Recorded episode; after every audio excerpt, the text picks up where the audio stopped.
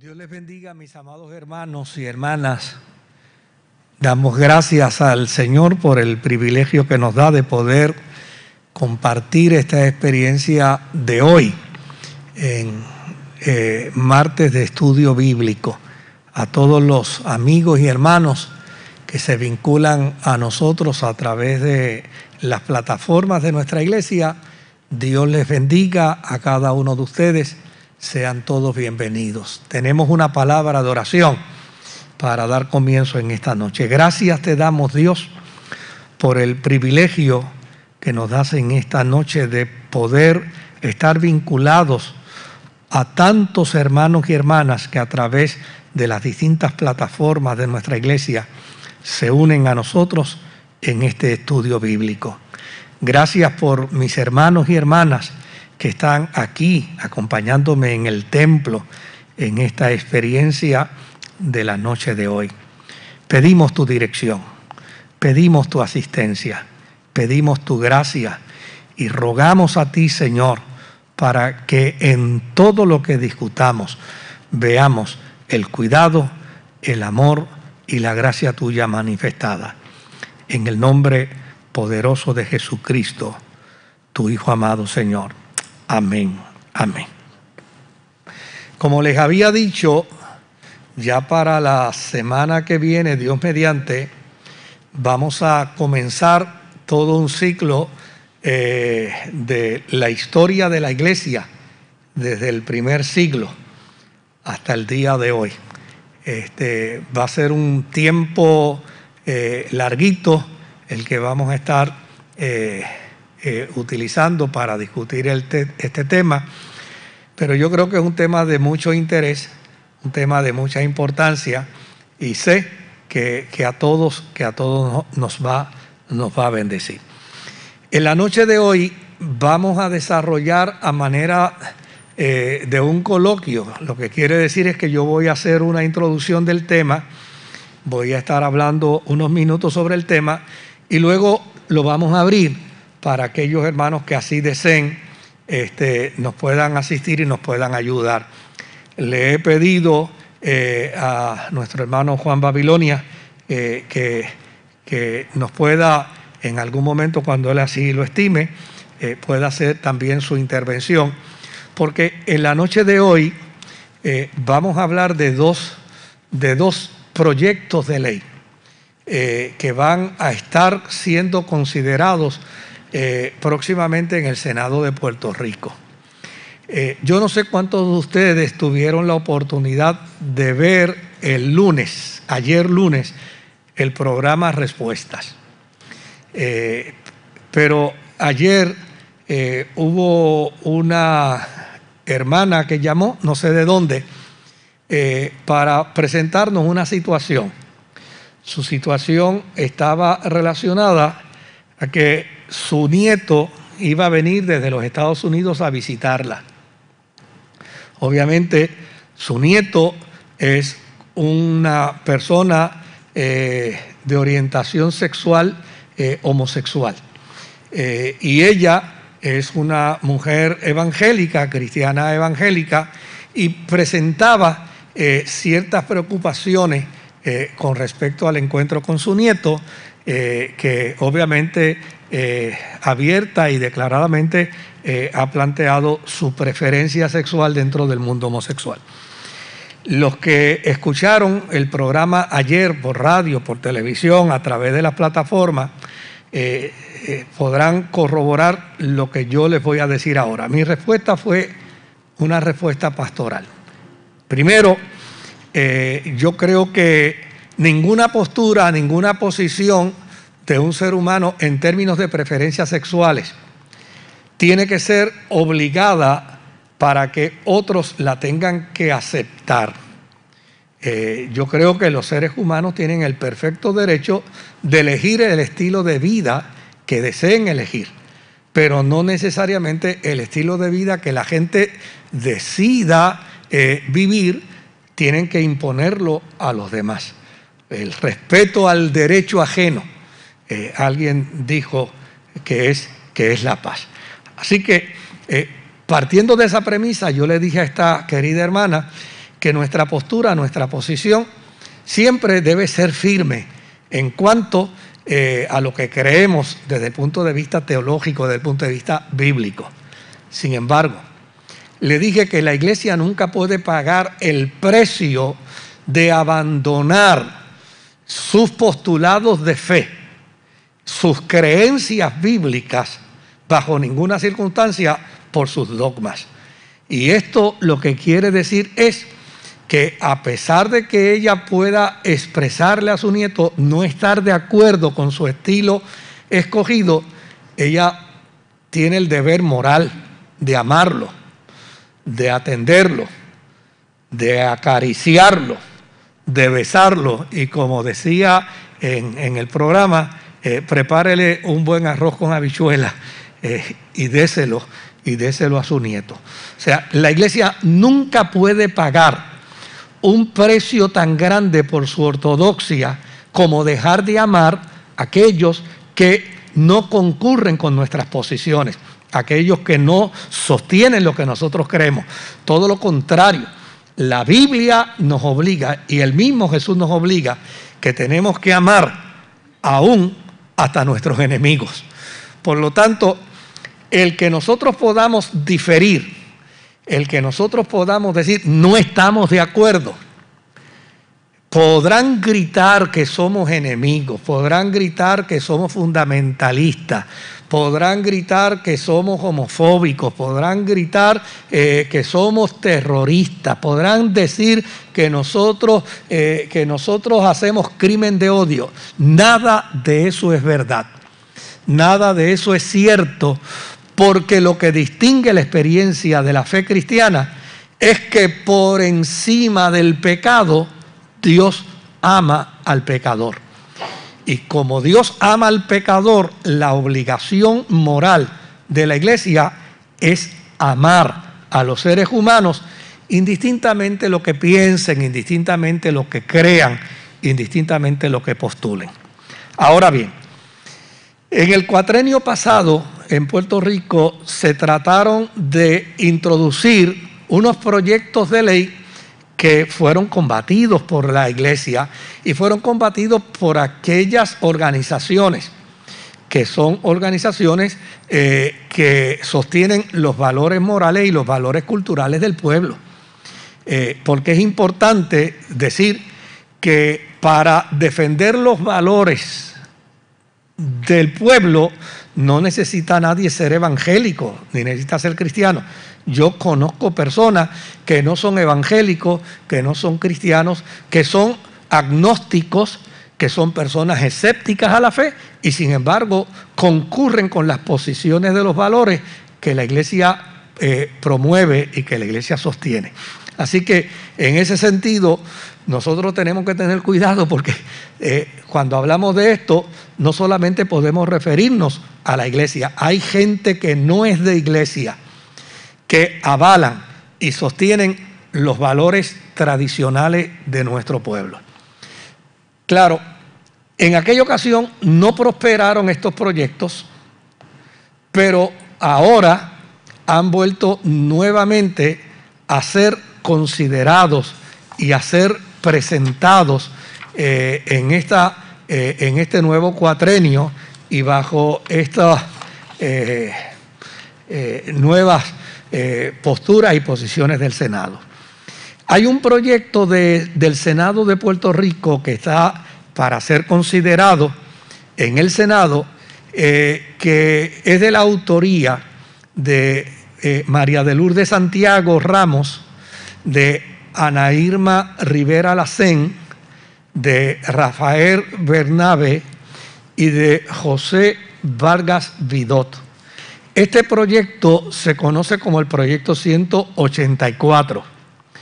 Hay otro proyecto también que va ahora también a consideración del Senado, que también los autores y coautores lo son María de Lourdes Santiago, Ana Irma eh, Rivera Lacén, Rafael Bernabe, José Vargas Vidot y a eso se añade Javier Aponte Dalmao y Migdalia González Arroyo. Desde luego yo me voy a reservar eh, los partidos políticos a los que ellos eh, se eh, militan, porque yo no quisiera que nadie piense que yo estoy aquí haciendo planteamientos de índole política. Simplemente menciono los nombres, pero no, no me interesa plantear los partidos políticos a los que estos senadores y senadoras militan. Ahora, ¿de qué trata el proyecto de ley 184? Este proyecto de ley 184 es el mismo proyecto que en el año pasado se conocía como el proyecto 1000. Es un proyecto que está en contra de la afirmación de la heterosexualidad. Es interesante que los movimientos homosexuales en la década del 90, todavía en la década del 90, insistían en que el homosexual nace. Pero desde luego había un serio problema dentro de esa premisa y era que no había forma de ser avalado por la ciencia, ni por la ciencia biológica, química, ni por la ciencia del comportamiento humano, porque no hay ninguna evidencia científica que pruebe que un ser humano nace homosexual. Eso no existe. Desde luego, ese discurso cambió posteriormente. Y al cambiar, ahora lo de lo que se trata es de una perspectiva de género. Es decir, ya no se dice que el ser humano nace homosexual. Ahora lo que se dice es que el ser humano, dentro del marco de una perspectiva puede elegir lo que él quiera ser. Y desde luego puede elegir ser hombre, puede elegir ser mujer, puede elegir lo que desee, lo que desee ser. El único problema de esto es que desarrollar una ley que vaya orientada hacia la perspectiva de género inhabilita, imposibilita la afirmación de la heterosexualidad, que no es otra cosa, la afirmación de que el ser humano cuando nace, nace varón o nace mujer. Volvemos de nuevo a plantear, o sea, cualquier persona puede escoger el estilo de vida que desee escoger. La voz profética de la iglesia lo único que puede es alzarse para decirle a la gente cuál es el camino correcto. Pero la gente puede elegir el camino correcto o el camino incorrecto. Claro, la función de la iglesia es que quien elige el camino incorrecto, cuando se golpea en el camino, la iglesia tiene que irlo a salvar, tiene que irlo a socorrer, tiene que irlo a ayudar, porque esa es la función de la iglesia. Por lo tanto, me parece que no hay una función más solidaria, de más amor y de más misericordia que la función, que la función de la iglesia. Pero cuando uno mira esta, este proyecto de ley 184, hay cinco cosas que yo quiero resaltarles a ustedes. Lo primero es que este es un proyecto que hace a un padre, a una madre, maltratante, si este padre o esta madre deciden guiar y ayudar a su hijo o a su hija para que entienda que su sexualidad a base de la biología y de la complementariedad de los sexos es lo correcto. Es decir, en la década del 60, 70, 80, 90, se desarrollaron unas tesis que planteaban con perfecta claridad que el ser humano nace hombre o nace mujer. Y que desde luego lo que determina, lo que determina ser hombre o ser mujer son precisamente los elementos biológicos que nos identifican como seres humanos, hombre o mujer.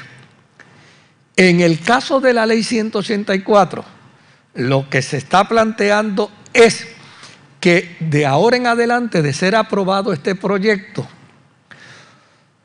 un hombre ya no meramente será considerado hombre por su sexo, sino que será considerado hombre indistintamente su sexo por su perspectiva, por lo que desee ser, por lo que quiera ser. Desde luego, hoy pudiera ser hombre, mañana desearía ser mujer, puede serlo, porque es una cuestión de cómo se percibe a sí mismo. Esto violentaría no solo los principios de fe que establecen que, que Dios hizo al hombre, hizo a la mujer, sino que esto violentaría los estatutos biológicos, los estatutos químicos, los estatutos científicos, porque a fin de cuentas ya no se trata de una determinación biológica, de lo que se trata es meramente de una percepción. Lo, científico ya no tiene valor, lo científico ya no tiene importancia. Ahora es como el ser humano se perciba y se entienda. Ahora, el problema de este proyecto es que la persona puede decidir esto, puede decidir esto a la edad que sea. Puede decidir esto a la edad que sea. Lo puede decidir a los 10 años, como lo puede decidir a los 5, como lo puede decidir a los 4 años. Y si papá ve que su nene o que su nena está desarrollando una tendencia contraria a su biología, no puede intervenir con su hijo para evitar que esa tendencia sea corregida. Porque el padre, la madre, el encargado que trate de afirmar la heterosexualidad en su hijo, puede ser acusado como un padre maltratante. ¿Entendió ahora de lo que trata el proyecto de ley? Es decir, si yo veo que hay una conducta en, mi hijo o en mi hija, que yo digo, óyeme, esa conducta del nene no me gusta o esa conducta de la nena no me gusta, déjame empezar a intervenir para que mi nene o mi nena empiece a desarrollar una conducta conforme a su biología, yo puedo ser intervenido por el Estado y puedo ser acusado como un padre maltratante. Usted me dirá si esto no es una intromisión dentro de esta ley, una intromisión del Estado a la familia, a los padres, donde prácticamente le quitan al padre y a la madre la autoridad para intervenir con sus hijos en aquello que entienda sea una necesidad de acción correctiva para llevar al niño o a la niña a una función biológica. Por el otro lado, si un profesional de la salud, un profesional de la salud, quiere ayudar a una persona a afirmar su sexualidad como un aspecto biológico, esta ley dice, oiga bien lo que le voy a decir ahora, que si un profesional de la salud, llámese psiquiatra, llámese psicólogo, llámese trabajador social, cristiano o no cristiano, si un profesional de la salud interviene con una persona para ayudar a afirmarlo en su sexualidad biológica, este profesional perderá la licencia. Su licencia profesional, porque bajo ninguna circunstancia, dice este proyecto de ley, eh, en la sección 1 y 2, perderá la licencia todo profesional de la salud que empleando su criterio profesional dirija a una persona que siente atracción por el mismo sexo o que se expresa sentir que su identidad sexual no concuerda con su sexo biológico a afirmar su heterosexualidad. Esto aun cuando la persona en el ejercicio de su derecho a la libertad e intimidad quiera afirmar su heterosexualidad. Lo que esto quiere decir es bien sencillo. Lo que esto quiere decir es que si una persona entra a la práctica de la homosexualidad, hombre o mujer, y después de entrar a la práctica de la homosexualidad dice, no, yo no quiero este estilo de vida, yo voy a buscar un profesional de la salud para que me ayude a salir de este estilo de vida no puede hacerlo porque ningún profesional estará facultado en ley para ayudarlo a cambiar su estilo de vida. Eso es lo que implica la ley 184. Pero todavía tiene otra implicación más que yo les quiero presentar. Hace de toda escuela privada, todo colegio privado, que trate de afirmar que la sexualidad está ligada a la biología del ser humano, un maltratante institucional. Fíjese la intencionalidad de este proyecto de ley. Fíjese que no se habla de la escuela pública, porque la escuela pública no va a poder manejar esto en ley. Pero como hay escuelas privadas, como son los colegios católicos, como son los colegios adventistas, como son los colegios discípulos de Cristo, como son los colegios evangélicos, los colegios pentecostales, como esos colegios pudieran muy bien oponerse a este proyecto de ley, entonces ellos se encargaron de decir que si un colegio privado pretende enseñar la biología del ser humano, es decir, la biología, pues si nació varón es varón y si nació mujer es mujer, pues cualquier colegio privado que trate de afirmar que la sexualidad está ligada a la biología del ser humano, será considerado una institución maltratante. Y desde luego, si es una institución maltratante, puede correr el riesgo de perder sus licencias para enseñar.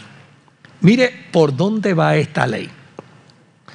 Finalmente, esta ley también plantea y dice impide que una persona que quiera dejar de sentir atracción por personas de su mismo sexo pueda buscar la ayuda profesional o educativa que desee. Mira cómo dice la sección 1 y 2. Solo puede reforzarse en las personas, incluyendo los menores, la conducta homosexual o los sentimientos de identidad sexual distinto al sexo biológico. Lo que esto quiere decir es que este proyecto de ley patrocina la conducta homosexual, pero no permite bajo ninguna circunstancia que aquel que dé el salto a la homosexualidad pueda revertir su conducta. Ese es el proyecto, en síntesis, 184. Ya mismo vamos a dar espacio, este, o si ustedes quieren, podemos reaccionar a este proyecto y ahorita entramos al 185 para que veamos el vínculo. Licenciado Babilonia. Eh, parece que el micrófono está, está apagado. Eh, si nos pueden ayudar allá en, sonido. Eh, eh, chequeate a ver si es, si es un asunto del micrófono. Pero, mis amados hermanos y hermanas, yo creo que esto es necesario que lo discutamos en los púlpitos de nuestras iglesias, lo conversemos, lo dialoguemos. Como dije al principio, la iglesia no puede sacrificar bajo ninguna circunstancia su teología de compasión, de amor y de misericordia. Pero tampoco podemos permitir que a la iglesia se le violenten no solamente sus derechos de fe, sino se le violente su derecho a defender la biología, que es ciencia, versus lo que ellos pretenden, que es simplemente un concepto del imaginario, una perspectiva que no es otra cosa que un concepto del imaginario, que podemos respetar a cualquier persona que desee serlo. Pero ¿por qué llevarlo a ese extremo? Al grado tal que aún una persona que desee salir de ahí, después no pueda hacer salir porque la ley lo prohíbe. Licenciado Babilonia. Sí, Dios bendiga hermanos. Sobre el proyecto del Senado 184 eh, fue presentado el 9 de febrero, Si le puede subir el micrófono. fue presentado el 9 de febrero 2021, ese- este mismo mes. Este proyecto ha sido referido a comisión para estudio, pero no entra como, como un proyecto de ley individual porque se le hace más difícil a los que están promoviendo eh, que se apruebe. Lo, lo entran como una enmienda a la ley de salud mental, que es la ley 408. Y de esa manera, cuando un legislador quiere que, su proyecto corra, eso es como una técnica o una, una estrategia que ellos usan. Se le hace más fácil buscar una ley principal y insertarla como una enmienda. Ahora, estuve leyendo, usted la puede bajar, eh, busca en internet eh, y en- entra el Senado de Puerto Rico, tiene una página, identifique el proyecto de ley y después lo puede imprimir si quieres. Así usted puede hacer con cualquier ley. Entérese lo que está pasando. Hay varias cosas que son de estructura de este proyecto. Número uno, si usted entra, lo que llaman, la ley siempre tiene una exposición de motivos, o sea, ¿por qué se hace la ley? La razón de ser de una ley. Porque el Estado tiene que justificar por qué está regulando una cuestión, en esta cuestión tan íntima como esta. Y, y usted puede leer cuatro páginas de introducción, pero hay un detalle, está citando eh, pues cuestiones de otros países, opiniones de diferentes organizaciones, pero no me da un solo detalle estadístico de que si en Puerto Rico hay un problema de la terapia por conversión, que es como se llama. Si usted va a, a regular los full track, el Estado va a regular los track. Pues entonces el legislador cuando va a hacer la ley dice, bueno, los track no tienen licencia para, no pagan derechos para, para la calle de nuestro Puerto Rico. Han ocurrido 1.500 accidentes en los últimos tres años. Ha habido tantos muertos. Eh, no le cubre la ACA. Es decir, que tiene que justificar. Entonces, eh, ninguno de estos legisladores ha presentado ni una sola estadística que en Puerto Rico hay un problema de eso. ¿Sabe? ¿Cuántos casos tenemos por terapia por conversión y cuántos muchachos se han vuelto locos, se han suicidado? Pues ese es el- primer defecto que tiene. Pero ampliando un poquito más lo que dice el- el- nuestro pastor, se están metiendo al seno de tu hogar. El Estado está entrando en lo más íntimo de tu hogar. Acuérdese que nuestros hijos, la familia nuclear en Puerto Rico y los hijos, la mayoría de edad sigue siendo 21 años. No son 18. En Estados Unidos son 18 y en muchos países son 18, 19, 20. Puerto Rico sigue siendo 21 años. Por lo tanto, existe algo que se llama patria potestad. Y le voy a leer en el Código Civil de Puerto Rico lo que significa patria potestad. Dice que es el conjunto de deberes y derechos que le corresponden a los padres sobre la persona y bienes de sus hijos desde que estos nacen hasta que alcanzan la mayoría de edad o se emancipan. Hasta que alcanzan la mayoría de edad o se emancipan. ¿Qué pasa? Que entonces la cuestión de la patria potestad, ustedes saben cómo está en Puerto Rico la situación de los divorcios. Entonces hay patria potestad cuando se, divorcian eh, una pareja y tienen X número de hijos, un hijo, dos, tres. La patria potestad puede ser compartida o la patria potestad eh, puede ser que se le otorgue a uno solo de los padres. Entonces, pero hay algo más. La custodia no es lo mismo que la patria potestad. La custodia de un, de un menor o de una niña o un niño que puedan tener una pareja divorciada es la tenencia física de ese niño o esa niña.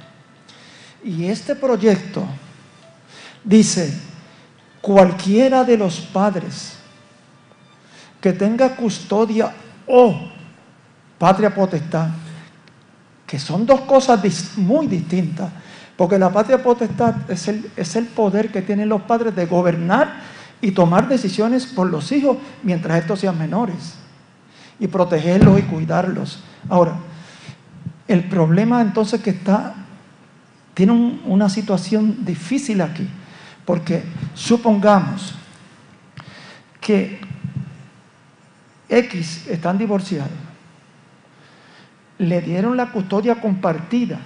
Custodia compartida es decir que ambos tienen que tomar decisión a qué colegio va a ir ese muchacho y, demás, lo que sea.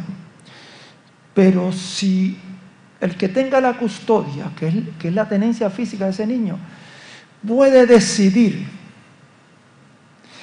sin contar con el otro cónyuge. O sea que va a representar un problema violento para las parejas que están divorciadas y que tienen hijos. Claro. Entonces, lo otro, eh, fíjese, fíjese lo que dice.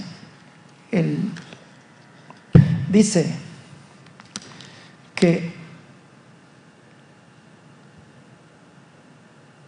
el artículo 593 dice que el consentimiento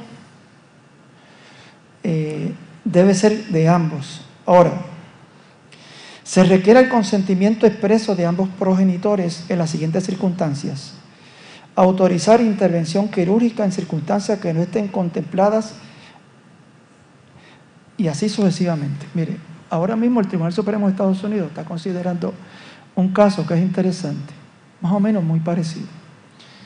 Los movimientos estos, cuando los chicos dicen que, que son, nacieron del sexo eh, masculino y se quieren transformar los transgéneros. Entonces, el Estado está poniendo fondos en menores para que se cambien de sexo. Y el Tribunal Supremo de Estados Unidos tienen ante su consideración y no se sabe cuándo va a bajar la decisión y tiene que bajar alguna decisión sobre este tema. Porque si los fondos públicos, porque aquí, aquí está oculto eso. O sea... Eso viene después. Usted tiene que llevar al muchacho a sacarle al dentista una muela y tiene que firmar. Pero pueden hacerle un cambio de sexo y con cualquiera de ellos Peor todavía, porque si ninguno de los padres da el consentimiento, hasta el técnico de, familia, no la trabajadora social, que lo puede hacer también, el médico, la trabajadora social, técnico de familia, llena un papel y va al tribunal. ¿Y dónde está la autoridad del padre ahí? Ahora, la autoridad del padre y de la madre va en todo sentido de la palabra. O sea, de dirigir los chicos en términos de, lo que nosotros creemos, principios de valores. Entonces, el Estado quiere pasarnos por encima la plancha para establecer los valores. Lo que está, entiendo yo, porque ellos dicen que nosotros, ahí dice el mismo proyecto, que nosotros somos un país de mucho amor y de mucha eh, solidaridad. No, no se trata de eso. Se trata de una agenda oculta. Se trata de, de, una, de entrar a través de, un, de una enmienda a, una ley ya existente para entonces amedrentar. Como dice el pastor, entonces nadie porque se están metiendo, porque dice, si usted da servicio remunerado, como el psiquiatra, el psicólogo, el trabajador social, el consejero, o gratuito. Ahí ya se metieron a la iglesia, porque la iglesia da consejería y, da eh, todo gratuito. Pues vas a pagarle igual. ¿Me entienden? Entonces, aparente, dicen ellos que hay un movimiento mundial. Miren, yo les voy a leer, con esto voy a, a terminar en esta etapa. Solamente seis países regulan la terapia por conversión. Digo, prohíbe. Brasil, Ecuador, Alemania, Malta, Albania y Estados Unidos, que hay unos 15 estados. Los demás estados puede ser que tengan leyes, pero no, no tienen, porque ellos entienden que no representa un problema. ¿Eh? Entonces, parcialmente, que, no es que lo prohíbe, sino que, que hay algunas regulaciones. Holanda, Noruega, España y Chipre. Entonces, ¿qué es lo que quiere decir esto? Que no hay un problema mundial como ellos quieren ver. Es un problema de una agenda bien clara, amado, que te la quieren entrar por la cocina. Hmm.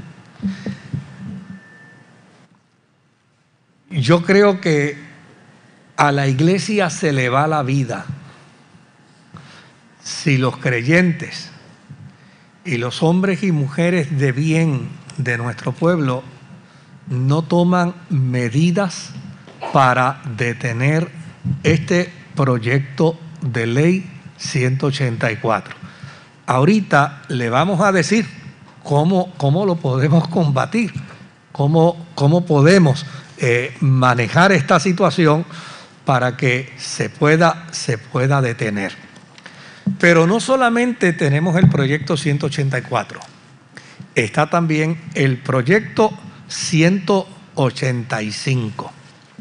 El proyecto 185, en su sección 2.01, está solicitando, escuche bien lo que le voy a decir, crear una ley marcial de perspectiva de género por un año. Y usted dirá, ¿y qué quiere decir crear una ley marcial?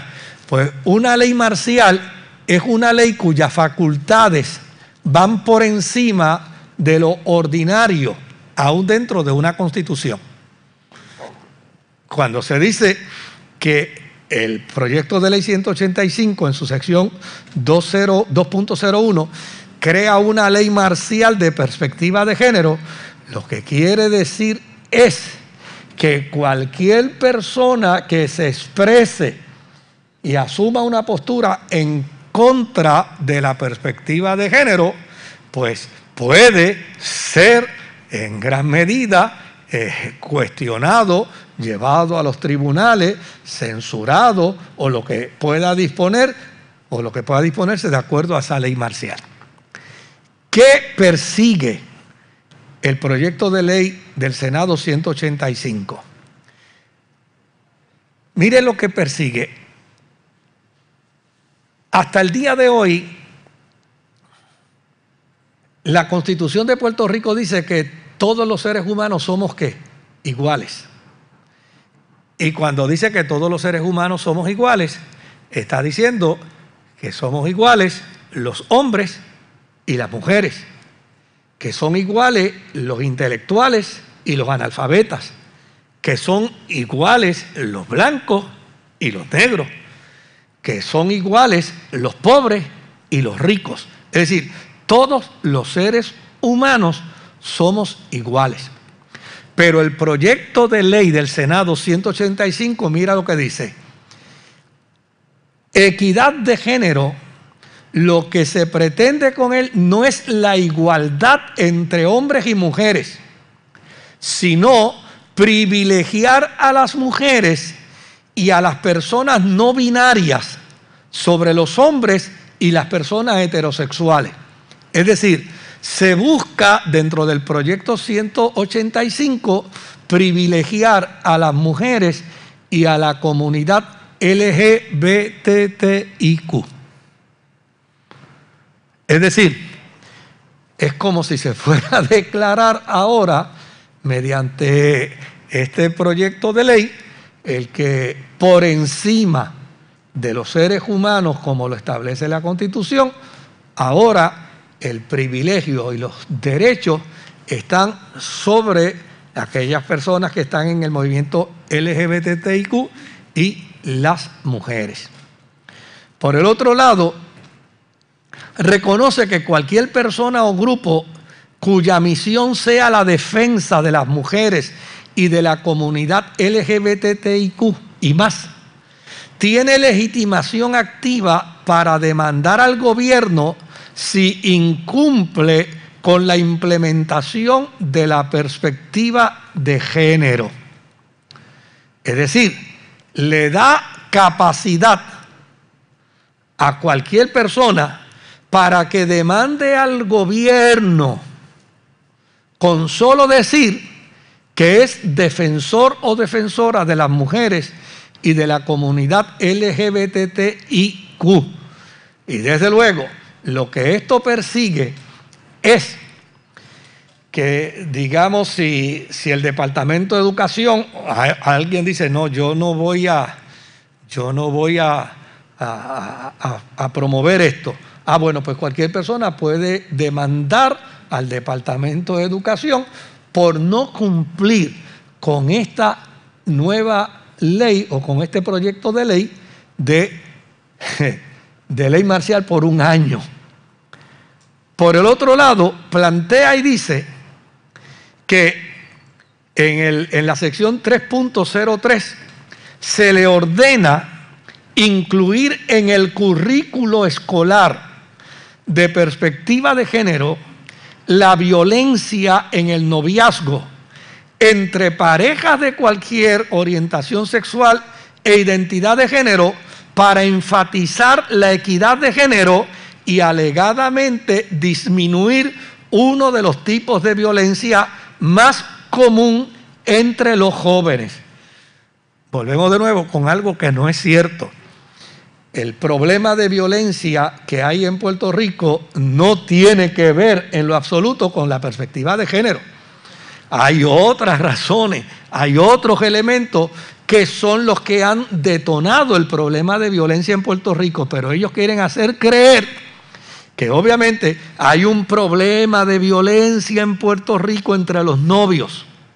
Hay un problema de violencia entre las parejas homosexuales, las parejas lésbicas, hay un problema de violencia entre, entre cualquier persona de orientación sexual y ahora hay que educar a los niños desde, desde las escuelas primarias hasta la escuela superior sobre perspectiva de género. Eso es lo que se persigue en esto.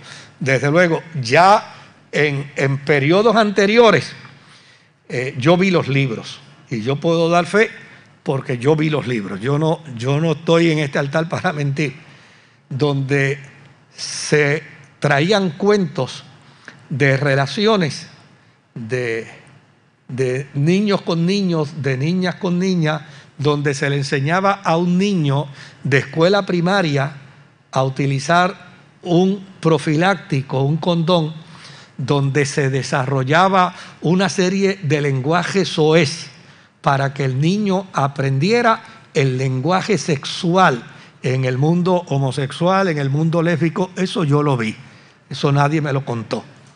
Y desde luego, ahora quieren volver de nuevo a meter por la cocina que las escuelas puedan enseñar sobre relaciones de noviazgo homosexuales, lesbianas, bisexuales, transgénero, entre otros. Se da cuenta estas son las escuelas públicas. Se da cuenta porque en, la otra, en el otro proyecto de ley se ataca a las escuelas privadas.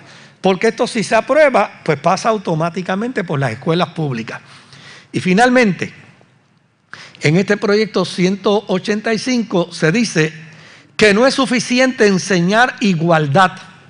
Es decir, sea, enseñarle a un niño que una niña es igual a él y que tiene que respetarla y que no puede hacer uso de violencia ni de palabras sueces, dice que eso no es suficiente. Hay que enseñar que las mujeres y las comunidades LGBTIQ son privilegiadas.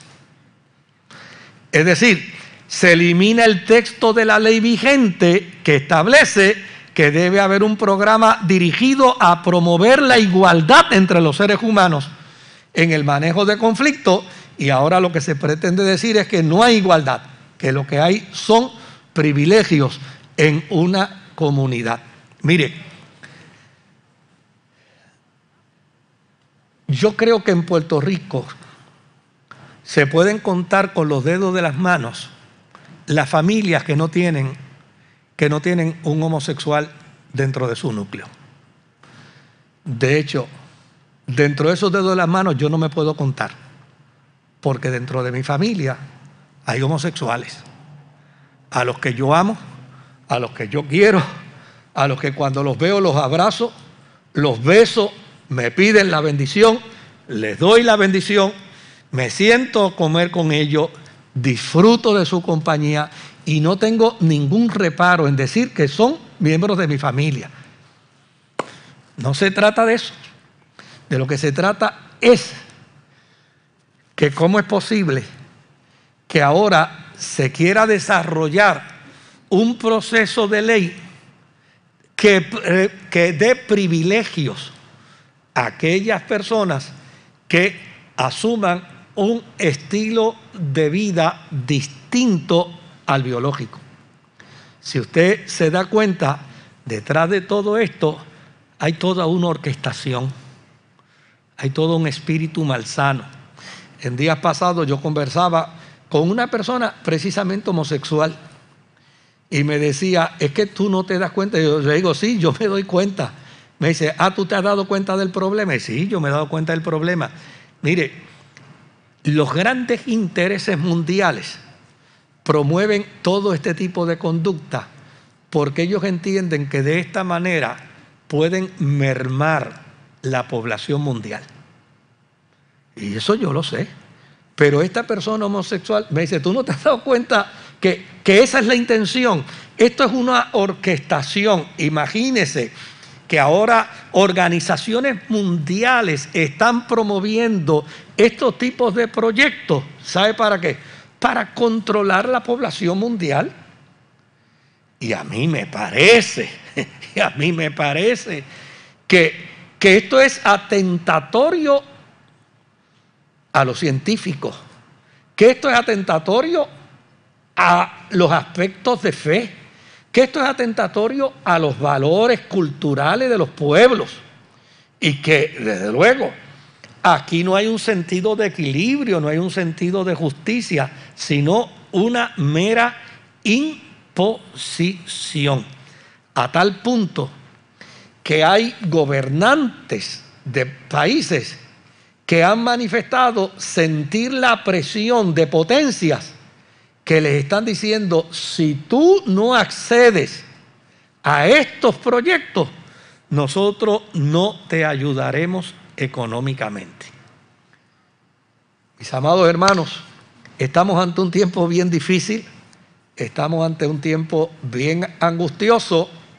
La iglesia no puede ceder un ápice de la verdad que proclama, de la verdad que defiende en el nombre del Señor.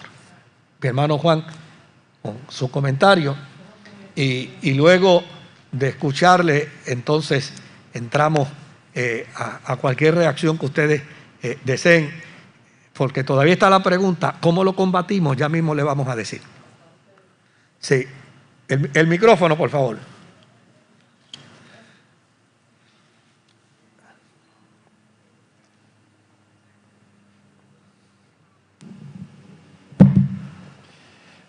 aparte del, del, problema este de, de reducir población, cada día está creciendo en el mundo la trata humana. Entonces, la trata de niños es, es como la droga o como el, como el tráfico de armas. ¿Ve? Cuando una jovencita o un jovencito se acostumbra a un ambiente, se le hace más fácil a los depredadores promover lo que tienen. Es, es increíble. Son organizaciones mundiales superpoderosas. Entonces, lo que comenzó con, un movimiento, digamos, en Europa, con el feminismo, ahora se le, ha, se le invertido la cosa, porque entonces va contra las propias mujeres, ¿está claro? Eh, y va contra la familia, contra los niños. De manera que esto es, esto es mucho más de un proyecto de ley. Esto es una agenda de tinieblas. Y el pueblo eh, cristiano en Puerto Rico tiene que estar bien apercibido. No solamente apercibido y enterarse, interceder, amados. Porque los tiempos son muy difíciles. Usted, no, no nos podemos quedar con los brazos cruzados. Algo Dios va a hacer. Amén.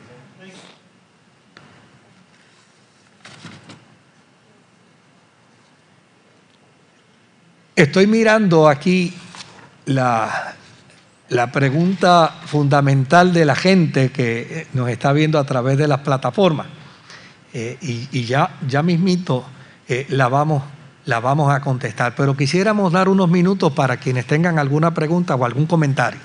Eh, vamos a, hacer el protocolo y, y, luego, pues con mucho gusto, escuchamos, escuchamos a David. Adelante, David. Pastor, hoy tuve la oportunidad de entrevistar a varios gremios de maestros y cuando el programa se grabó, se va a pasar el sábado. ¿Lo entrevistaste como periodista? Como periodista para Radio Vida el sábado, por la noche, lo ah. grabamos. Y cuando le hacemos preguntas sobre la situación de apertura de la escuela, alguien hizo hincapié que yo soy maestra y soy feminista. Y yo me quedé bruto. ¿Qué tiene que ver la apertura de escuelas con, con, con Sí. Entonces, es lo que usted ha dicho aquí con Babilonia, esto es un plan. Eh, en las Olimpiadas ya está aprobado el movimiento transgénero. Es un movimiento que se tienen que llevar controles la persona que quiera competir como fémina, el varón que quiera competir como fémina. Y yo planteé en la radio y en la televisión que a ustedes les parece que nuestra gran tenismesista Adriana Díaz juegue en la final de tenis de mesa con un trans. No, no, no, es que ellos no, visual, ellos no visualizan eso, ellos piensan que van a contra una mujer. Entonces, pastor, eh, usted habló de, soluciones que tenemos ahora, ¿verdad? Que lo va a presentar ahora. Yo estoy yendo al capítulo toda la semana, porque parte del trabajo que estoy haciendo en esta emisora, aparte de deporte, es pues, alertar y advertir y no sé si va a presentar esta idea, pero eh, hace unos años usted aprobó en la iglesia, hace 15, 20 años, cuando un canal de televisión que llevaba mujeres eh, casi veladas en ropas menores, eh, tratar de impedir que, que, usaran a la mujer. Pues yo sé que hay personas mayores que no van a poder llamar al Capitolio, no van a poder enviar un email. Si usted lo aprueba, no sé si está dentro de su propuesta, pues aquí mismo en la iglesia una lista de gente que firme y yo voy al Capitolio y me le meto a la oficina de los senadores. No sé si usted está planteando eso, si eso se puede hacer o no, pero, eh, eh, pastor, usted lo dijo, nos va la vida. Nos va la vida. Amén. Mira, adelante, eh, Janet, sí. Sí, buenas noches a todos. Dios los bendiga. Yo recibí este un correo electrónico de la senadora Joan Rodríguez Bebe hablando de proyectos 184 y 185. Ella explicaba todo, pastor, lo que usted está diciendo en la noche de hoy. Entonces luego ayer recibí un, un email que decía, explicando otra vez estos dos proyectos, y decía cómo uno se, podía oponer llamando al Senado. Yo Sí. llamé ayer al Senado. Entonces eh, me preguntaron, ¿verdad? Que por qué estaba llamando y yo dije, yo me llamo Janet Suazo y yo me opongo al proyecto 184 y 185 y me dijeron, ¿y dónde usted vive? Y yo le dije, yo vivo en Cupey, en el área del señorial. Entonces lo, lo otro que me dijeron, ah, pues si usted vive en Cupey, la voy a pasar a la oficina de su senadora por distrito. Sí. Y yo dije, ah, pues muy bien. Ahí me atendió una secretaria y yo dije mi nombre de nuevo por las razones que yo me oponía a ese proyecto, como dijo el hermano Babilonia, que eso es una agenda diabólica Sí. y que va en contra de los valores, ¿verdad? Como puertorriqueños y, y como cristianos, que yo pertenezco a esta iglesia hace mucho tiempo. Entonces me, me preguntaron mi número de teléfono y yo di mi número de teléfono. Qué bueno, qué bueno que lo presentas de esa manera. Eh, mire, eh, este es un tiempo donde la iglesia no puede tener miedo, donde no podemos permitir que nadie quiera amedrentarnos. Eh, obviamente lo que nos mueve a nosotros es el amor, inclusive el amor a quienes disienten de nosotros. Y yo creo que cuando nos mueve el amor, nosotros no tenemos que tener ningún, ningún temor, porque la Biblia dice con perfecta claridad que el amor echa fuera el temor. Ahora bien, ¿qué es lo que necesitamos hacer? Eh, a mí me parece que si usted vive en San Juan, ¿verdad? Pues si usted vive en San Juan, eh, hay eh, dos senadores que representan San Juan. Eh, uno de los senadores que representa a San Juan lo es el senador eh, Henry Newman Sayas. Este, si usted eh, sabe que usted vive en San Juan, pues ese es el senador que le representa a usted. Y en adición al senador Henry Newman, le representa la senadora Nixa Morán Trinidad. Tanto el senador Newman como Nixa Morán Trinidad, pues obviamente son los dos senadores que representan a los puertorriqueños que vivimos en San Juan, este, para nosotros emitirle nuestra opinión. Yo creo, yo creo que decirle al senador Newman y decirle a la senadora Nixa Morán, mira, no estamos de acuerdo con el proyecto 184, ni estamos de acuerdo con el proyecto 185, porque me están tildando como un padre maltratante, o sea, como una madre maltratante, como un abuelo maltratante, como una abuela maltratante, como un tío, como una tía maltratante. Yo creo que el solo hecho de que partan de la premisa de que si yo no estoy de acuerdo con la conducta de un menor al que yo sé científicamente que puede ser transformado y cambiado, pero ahora si yo hago algún tipo de gestión, fíjese que me están privando el llevarlo a un psicólogo, me están privando llevarlo a un psiquiatra, me están privando llevarlo a un profesional de la salud, me están privando inclusive llevarlo a la iglesia. Pues a mí me parece que tenemos el perfecto derecho a decirle a nuestros senadores que nos representan, porque ellos están allí, porque nos representan a nosotros. No estamos de acuerdo. Y así sucesivamente, si su senador es de Bayamón, pues hay un senador o dos senadores que le representan a usted en Bayamón. Y si usted vive en el área de Guaynabo, hay unos senadores y una senadora que le representan a usted en el área de Guaynabo. Desde luego, hay una cantidad enormísima de senadores por acumulación, pero esos senadores por acumulación, como, como representan vastos sectores y vastas regiones, pues ellos van a recibir el insumo de los senadores por representación que nos vamos a comunicar con ellos. Cada uno de nosotros, mis amados hermanos, Mire, y esto no toma ni siquiera un minuto.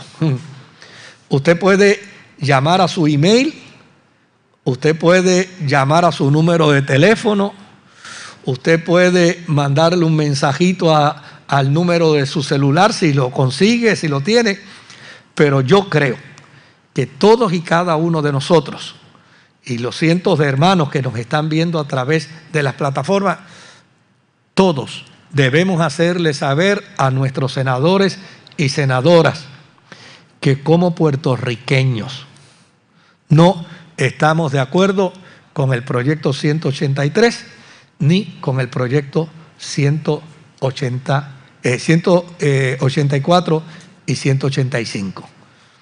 Como puertorriqueños no estamos de acuerdo. Y ellos nos representan a nosotros.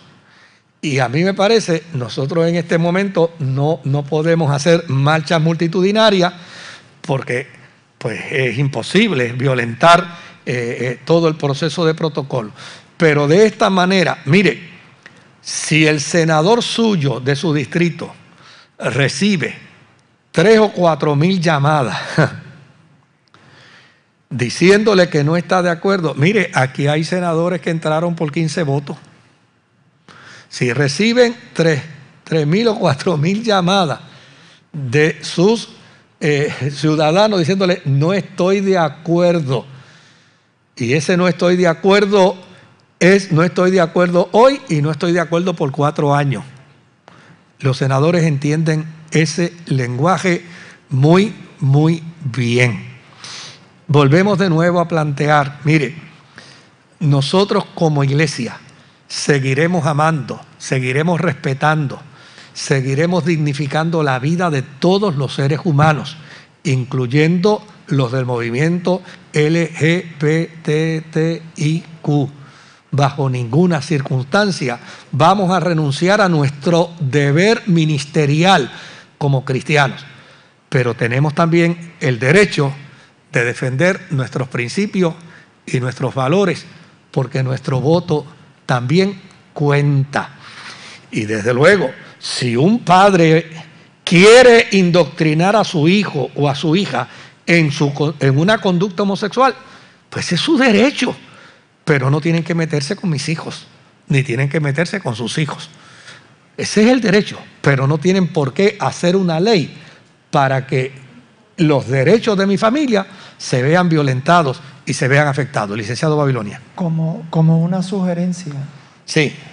El, por ejemplo, el Congreso de los Estados Unidos, esta práctica de la ciudadanía, el americano tiene una cultura fuerte de enviar comunicación con sus senadores y sus congresistas, pero no consideran nada que no sea por escrito. O sea, llamadas telefónicas pueden llegar un millón, pero como eso no, no, no se puede constatar, por lo tanto, lo que yo estoy sugiriendo es que se prepare, para los que quieran, una carta modelo, usted la puede modificar como quiera, y el domingo yo estoy en la mejor disposición, el que quiera aportar una cartita modelo dirigida a su senador y luego eh, usted la modifica y se envía. Porque esa carta debe tener unos requisitos mínimos porque usted se opone. ¿Está claro? Y de esa manera yo estoy seguro que se va a sentir lo que nosotros, lo que nos queda de democracia, que es en la, la voluntad del pueblo, que las minorías no pueden atropellar a la, a la mayoría. La iglesia necesita hacer oír su voz, pero como dije al principio, no solo la iglesia, todo hombre y toda mujer que sea amante de los valores culturales de nuestro país necesita hacer oír su voz. Nuestros políticos nos los van a agradecer. Probablemente muchas de las leyes que hoy se han establecido ha sido como resultado del silencio de los muchos. Si hubiéramos hablado, probablemente nuestros políticos hubieran entendido el mensaje del pueblo. Ahora necesitamos tomar esa premisa. Yo tomo como buena la recomendación del licenciado. Vamos a ver si preparamos ese documentito el domingo eh, y, y, lo firmamos todos y lo hacemos, lo hacemos llegar en el nombre del Señor. ¿Hay algún otro comentario? ¿Alguien más que, que, desee, que desee participar? Sí, con mucho gusto.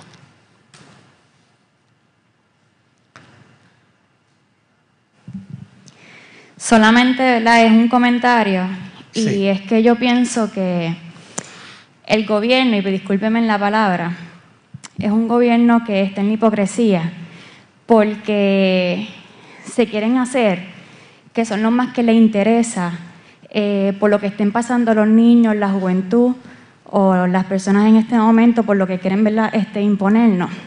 Cuando hay tantos niños en hogares de niños que ni tan siquiera permiten que les den amor. Y que todas las cosas que tienen que vivir esos niños cuando son adultos, porque no permiten tan siquiera algo tan simple y que no cuesta nada, que es el amor. Caemos en esa trampa, gracias, caemos en esa trampa eh, porque la peor actitud que puede tomar el ser humano es caminar de espalda a Dios. Y la Biblia dice que Dios es amor. No puede existir un verdadero amor, un amor auténtico, marginando a Dios de la noticia humana. Y estos movimientos son proponentes precisamente de dejar a Dios afuera. Y es doloroso y es triste eh, tener que llegar a esas conclusiones. Cómo estos movimientos dejan a Dios afuera porque Dios dentro establecería unas reglas con las cuales ellos no están de acuerdo. Pero la iglesia tiene que hacer su tarea, la iglesia tiene que hacer su función. Yo tengo por aquí, obviamente, eh, eh, eh, tomando como buena la, recomendación del licenciado, tenemos por aquí este, los emails de, los senadores, de los senadores por acumulación, de los senadores y senadoras eh, eh, de distrito, pero creo que nosotros como iglesia podemos preparar un documento, lo firmamos todo, lo hacemos llegar con el respeto, con, la, con la dignidad que nos caracteriza. Y yo tengo esperanza que tanto, eh, bueno, mi esperanza es tal que aún confío que algunos de los proponentes de esas leyes, del proyecto 184 y el proyecto 185, mi esperanza es tal que algunos de los proponentes se retracten de ellas. Porque yo no parto de la premisa de mirarlos como hombres y mujeres malos. Yo parto de la premisa de mirarlos como personas totalmente equivocados. Este, todavía mi esperanza es que ellos puedan retractarse y decir yo retiro mi firma del proyecto. Ojalá podamos escuchar a alguno de ellos decir retiro mi firma del proyecto 184, del proyecto 185 y si lo hacen yo creo que le estarían haciendo un favor a la mayoría del pueblo de Puerto Rico. Sí, querida. Puede acercarte el micrófono porque si no, no te escucho. Y menos con estas mascarillas que ahora, que ahora tenemos.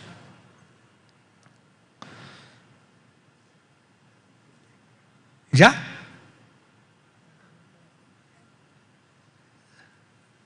Vamos a ver, sí.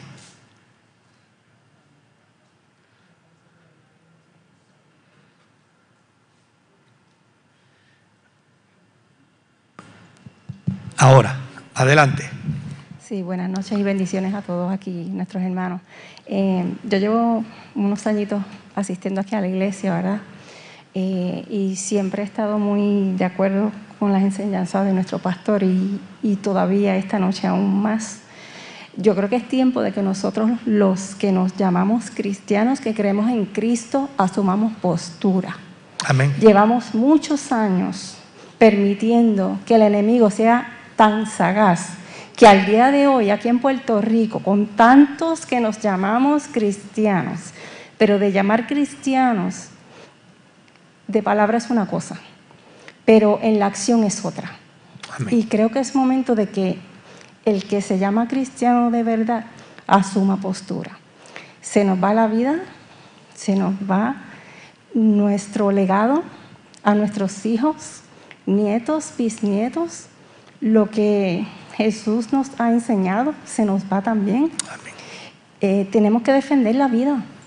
Jesús nos creó a todos iguales, no hay diferencia. Eh, yo creo que toda esta comunidad LGTB y mujeres maltratadas han sido eso, personas tan y tan maltratadas que están gritando porque alguien los defienda por amor, por atención y simplemente son personas que no conocen a Cristo. Si conocieran a Cristo, pensarían de forma diferente. Amén. Nos verían a nosotros como hermanos, no como personas que nos llaman eh, fundamentalistas. Y claro que somos fundamentalistas, porque creemos en Cristo. Él es nuestro fundamento. Amén. ¿verdad? Ellos tienen el suyo y nosotros el nuestro. Podemos amarlos, sentarnos con ellos, ayudarlos, pero la agenda tan terrible que se ha desatado en los últimos años, los que hemos estado escuchando y leyendo la palabra de nuestro Señor, sabemos que estos son los tiempos que se están cumpliendo como dijo nuestro Señor Jesucristo.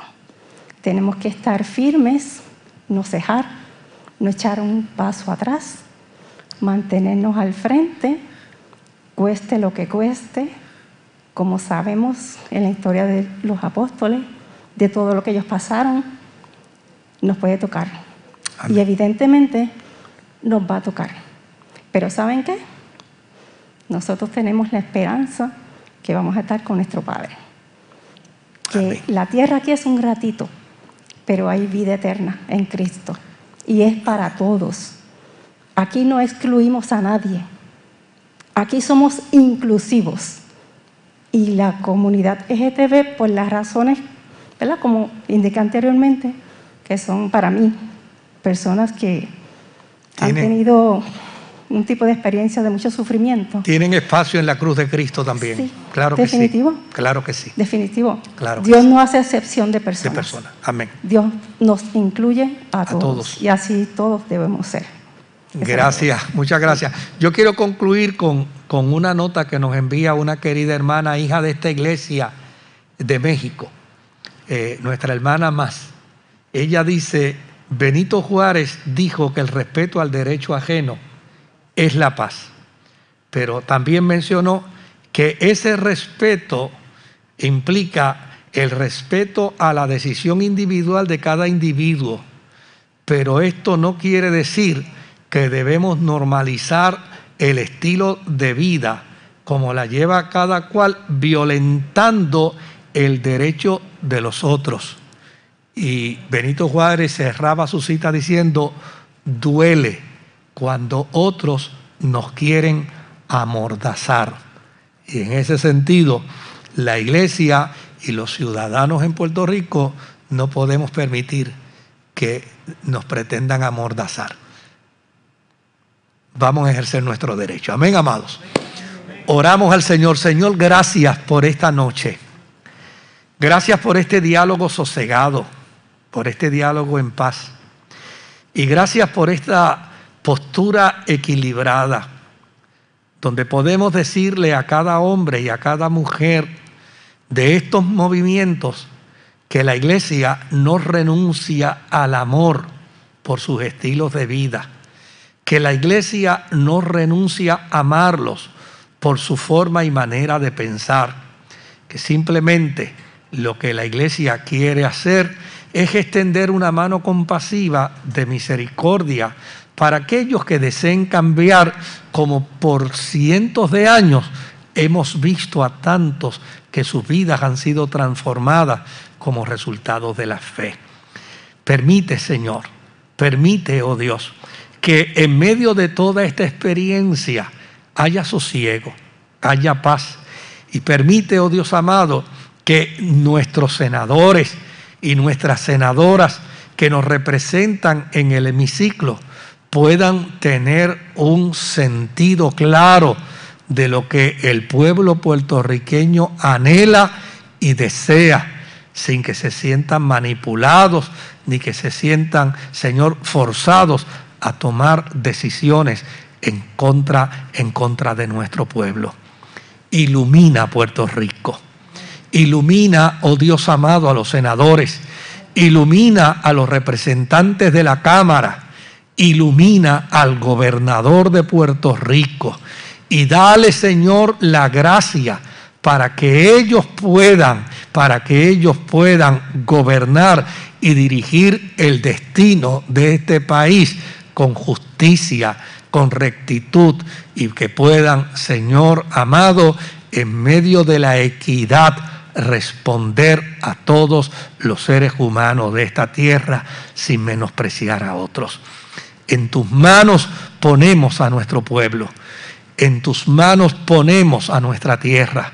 Y Señor, te pedimos que tu Espíritu Santo inquiete a todo hombre y a toda mujer para alzar su voz en esta hora que es tan crucial para la defensa de nuestras familias.